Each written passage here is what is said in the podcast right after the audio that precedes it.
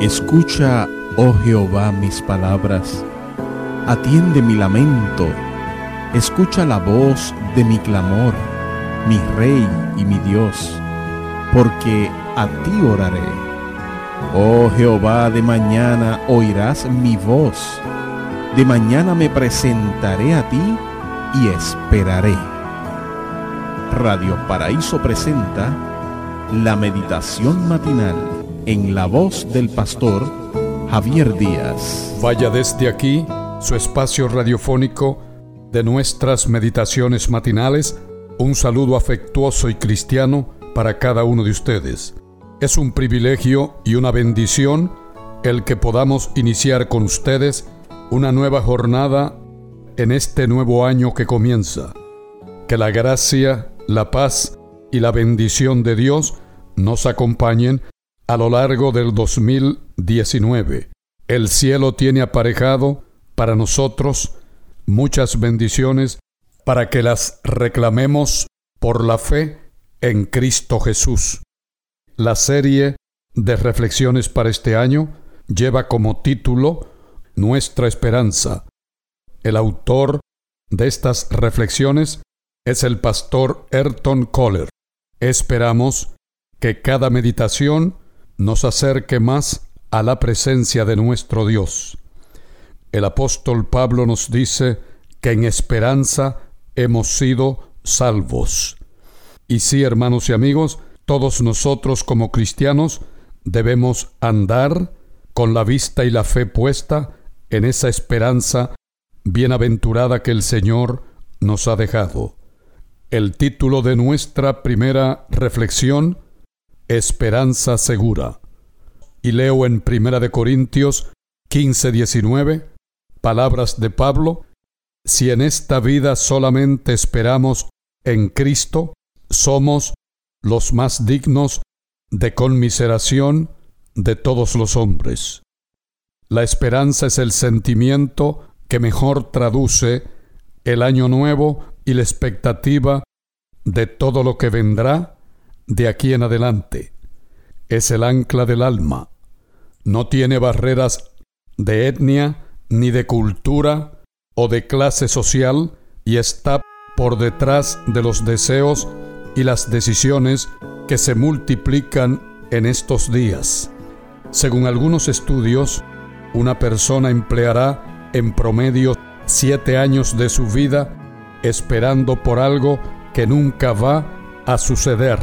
Por eso, más importante que tener esperanza en alguna cosa es buscar la esperanza correcta. La esperanza de algunos está en este mundo. Para personas así, todos los deseos de Año Nuevo son de aquí, están aquí y quedarán aquí. Pero no todas las cosas de aquí son negativas.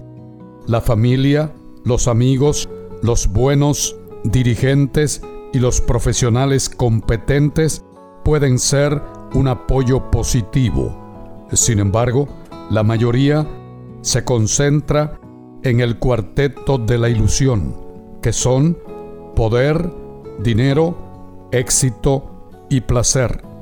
Positivas o negativas, las fuentes de apoyo del mundo nunca ofrecen verdadera esperanza. La esperanza correcta está en el cielo. Si hay una inversión de valores, terminarás frustrado y decepcionado.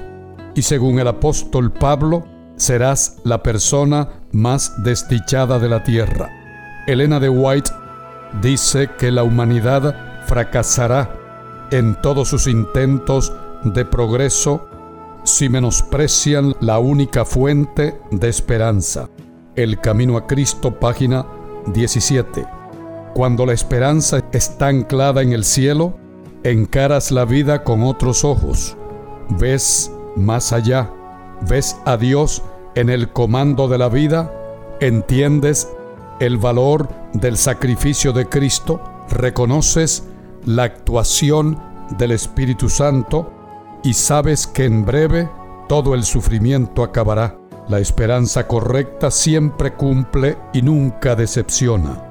Al contrario, como dice John Maxwell, brilla más cuando la hora es más oscura, motiva cuando el desánimo aparece, canta cuando todas las melodías se silencian, escucha respuestas cuando nadie está hablando, supera los obstáculos cuando nadie está ayudando, enfrenta dificultades cuando nadie se está preocupando, sonríe confiadamente cuando nadie está sonriendo, tiene las respuestas cuando nadie está preguntando, osa dar cuando nadie está repartiendo y trae victorias cuando todos están perdiendo.